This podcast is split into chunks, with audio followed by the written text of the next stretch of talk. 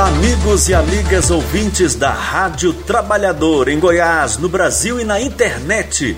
No ar, Boletim da RT. Os destaques de hoje são: Bancada Ruralista quer o perdão de dívida previdenciária de 17 bilhões aos fazendeiros para votar a favor de Temer.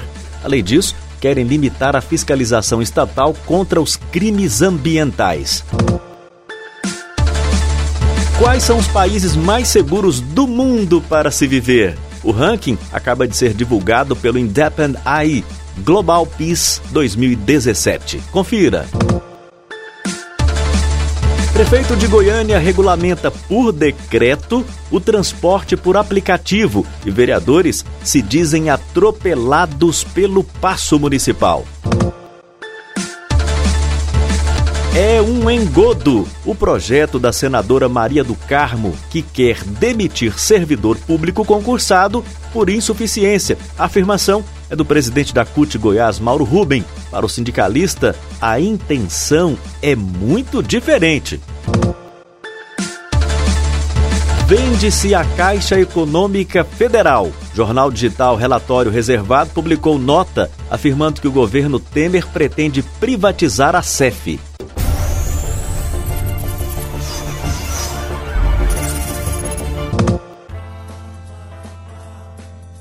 Bancada Ruralista quer o perdão de dívida previdenciária de 17 bilhões aos fazendeiros para votar a favor de Temer no caso quadrilhão do PMDB. Além disso, querem limitar a fiscalização estatal em relação a crimes ambientais cometidos por ruralistas. A reunião aconteceu no Palácio do Planalto enquanto era lido o relatório da denúncia contra o presidente e seus ministros. A proposta de anistia ou esquecimento da dívida em benefício aí dos ruralistas é um projeto da senadora Cátia Abreu com apoio do senador Ronaldo Caiado. O Planalto cogitou um refinanciamento, mas os fazendeiros querem dar o calote total na Previdência e ainda criar embaraços para que fiscais ambientais não possam multá-los em casos de crimes contra o meio ambiente. Temer, que pela segunda vez é acusado de crime contra o país, está recebendo no Palácio dezenas e dezenas de parlamentares para liberar dinheiro para emendas em troca de votos que garantam a sua permanência no cargo de presidente. Caso a bancada ruralista consiga, junto ao Temer, este calote com a dívida previdenciária de 17 bilhões, a conta terá que ser paga por alguém. Ou será pelo trabalhador, com a reforma previdenciária, ou vai cair nas costas do cidadão de bem com aumento de impostos, como, por exemplo, o aumento do gás de cozinha, que subiu pela quarta vez este ano, e o aumento da energia elétrica, que está chegando por aí.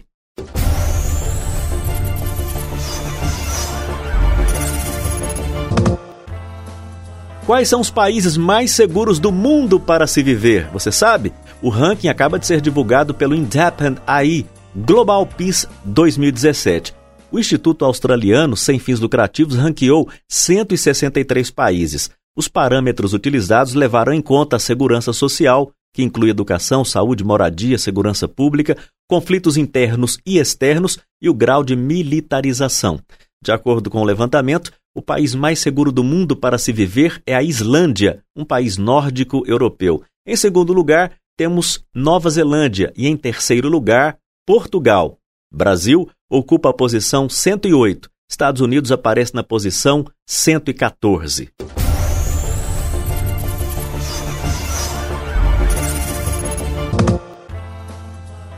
Prefeito de Goiânia regulamenta por decreto o transporte por aplicativo e vereadores se dizem atropelados pelo passo municipal. O prefeito de Goiânia, Iris Rezende, do PMDB, publicou um decreto com as regras de atuação e cobrança de taxas e impostos a empresas como Uber, Cabify, 99 Pop. No entanto, a discussão sobre o tema já era realizada pela Câmara e os parlamentares se sentiram desrespeitados. O vereador Carlin Café quer que a Câmara Municipal derrube o decreto do prefeito para que os vereadores discutam a matéria. Café apresentou um projeto de decreto legislativo para anular os efeitos do decreto do prefeito. O repórter Rubens Salomão, do portal 730, conversou com o vereador Carlinhos Café. Confira aí. Na realidade, na quinta-feira passada, eu apresentei aqui um projeto de lei para, enquanto não se regulamentasse é, os aplicativos dentro do município de Goiânia, que pudesse cobrar, que pudesse cobrar os tributos devidos dessas empresas. E na sexta-feira, estranhamente, e o prefeito já tinha feito um compromisso, tanto com, com essa casa quanto com o presidente, que encaminharia através de projeto de lei, não de decreto. Porque, veja bem, mais uma vez não se respeita essa casa. Porque eu, sim, fiz através desse decreto que eu apresentei, apenas para cobrar da empresa, aguardando a, a, por parte do Executivo é, esse encaminhamento do projeto de lei e ele, estranhamente, na sexta-feira à tarde, o prefeito baixa esse decreto na contramão daquilo que a gente sempre quis, que é essa, essa, essa discussão na própria Casa de Leis. Tem um entendimento de que decreto do prefeito não é suficiente, não é a matéria adequada para legislar sobre tributação? De forma nenhuma você vai tributar e nem penalizar através de decreto. A qualquer momento, qualquer cidadão pode entrar com ação popular ou mesmo o prefeito revogar ou as empresas não concordar. Então, por que não fazer um projeto de lei? Por que através de decreto mais uma vez? Então, esse, esse decreto nada mais é para que nós possamos regulamentar definitivamente, mas discutir nessa Casa de Leis. Na mesma matéria, o vereador Elias Vaz diz que o prefeito foi autoritário acho que ele é insuficiente, né? Até o mesmo vereador Lucas Quitão até colocou um indicativo foi aprovado na SEI, por exemplo, que os recursos, e, e, a maioria das cidades que regulamentaram fizeram isso, utilizam dinheiro para a questão da mobilidade, para a educação de trânsito. Então, carimbou essa verba para a questão da própria mobilidade. Então, assim, eu acho que essa falta de discussão, essa forma autoritária que a prefeitura fez, sem discutir efetivamente, nem mesmo com a casa, eu acho que acaba fazendo um documento raso, um documento que, na minha opinião, podia ser melhor. Né? Claro que é, ninguém deseja a situação que estava sem nenhum regulamento. Agora, e outro questionamento também é, é é, cabe decreto para regulamentar isso, né? É, eu, no, no, meu sentimento tinha que ser lei, né? Então, também assim, fazer uma regulamentação com uma, uma um, um, documento frágil, uma, uma, pode ser questionado amanhã e derrubado, talvez seja um caminho é, mais longo, inclusive. Então, eu, eu particularmente acho assim, que a prefeitura foi precipitada. Né? Não que eu acho que a, a Câmara estava devendo explicação para a sociedade, precisava regulamentar, a prefeitura também acho que precisava tomar atitude, mas poderia ter feito de forma conjunta e não da forma como foi feito. Politicamente, a prefeitura prefeitura atropelou a Câmara? Atropelou mais do que a Câmara, né? atropelou seus aliados, né? Todo mundo sabe, vamos falar as coisas da verdade, pô. Todo mundo sabe que o André é uma pessoa que já foi da SMT, tudo, uma pessoa que defendia a regulamentação, o presidente dessa casa. Inclusive, o presidente é, é, nos disse claramente que causou estranheza, que ele nem sabia. No dia ele não sabia que ia ter a assinatura desse decreto, né? O compromisso que tinha com ele é que é, iriam mandar um projeto para essa casa. Então, assim, atropelou todo mundo, né? Até vereador do partido dele. Parece que o prefeito realmente não está tendo nenhum respeito com essa casa.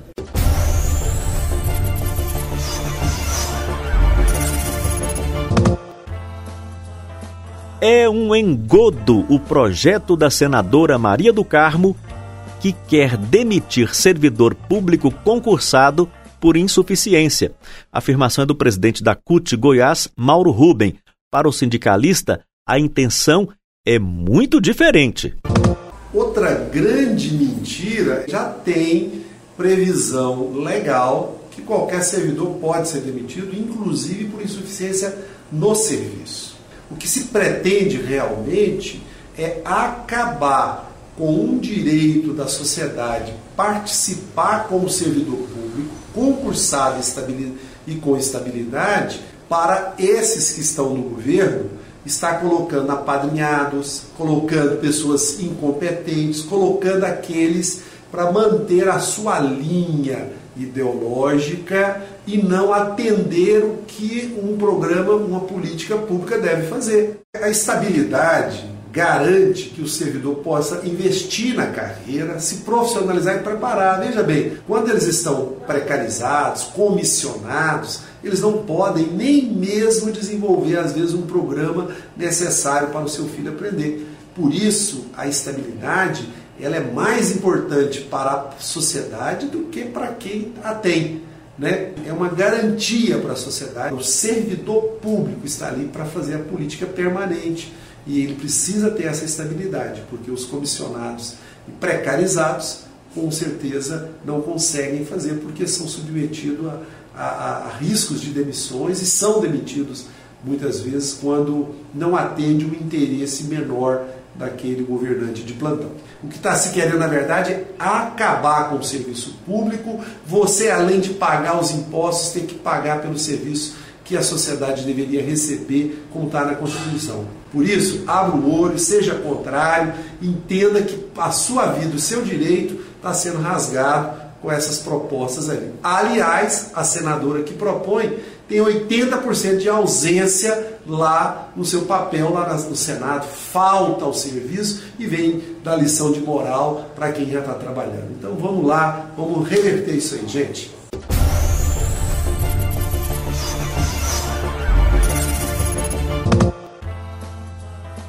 Vende-se a Caixa Econômica Federal. Jornal Digital Relatório Reservado publicou nota afirmando que o governo Temer pretende privatizar a Caixa.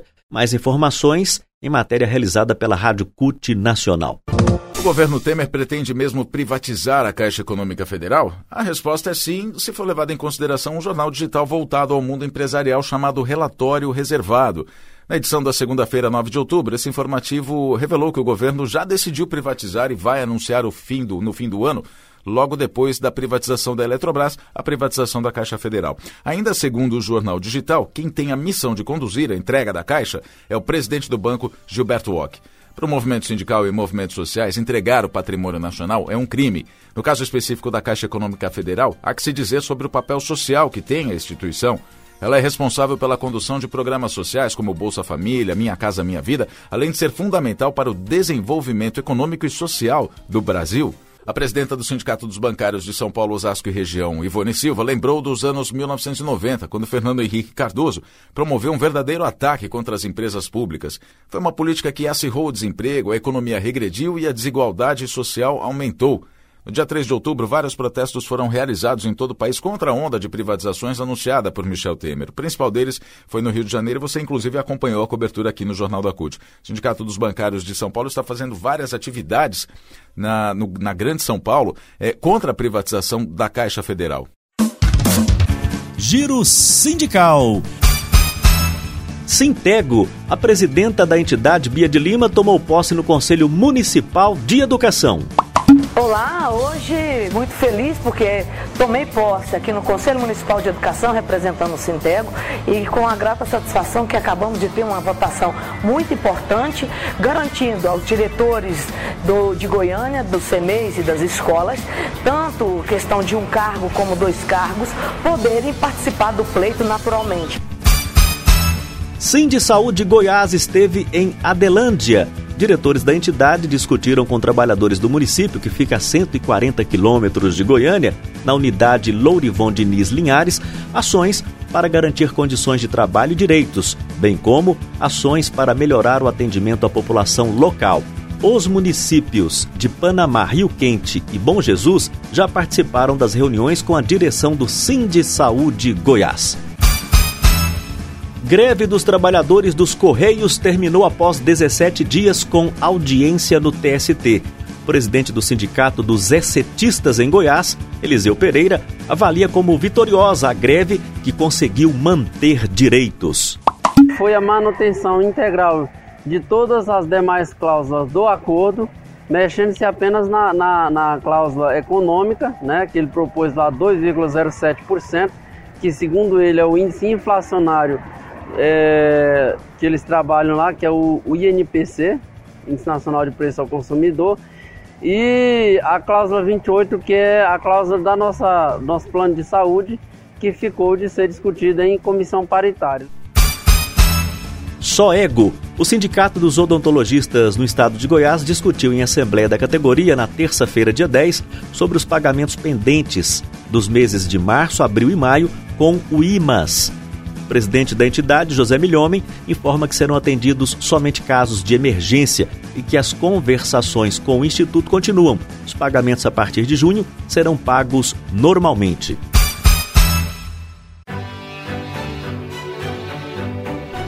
O boletim da RT de hoje homenageia todos os professores e professoras do Brasil, verdadeiros heróis e heroínas que se dedicam ao árduo trabalho de educar e muitas vezes dão até a própria vida pelos seus alunos. Então, em nome da professora Elei Abreu Batista, de 43 anos, que deu a própria vida na tragédia que ocorreu na creche em Janaúba, Minas Gerais, nós homenageamos todos os professores e professoras do Brasil que comemoram seu dia na data de 15 de outubro. Todo o reconhecimento da Rádio Trabalhador. Parabéns, professores, parabéns, professoras.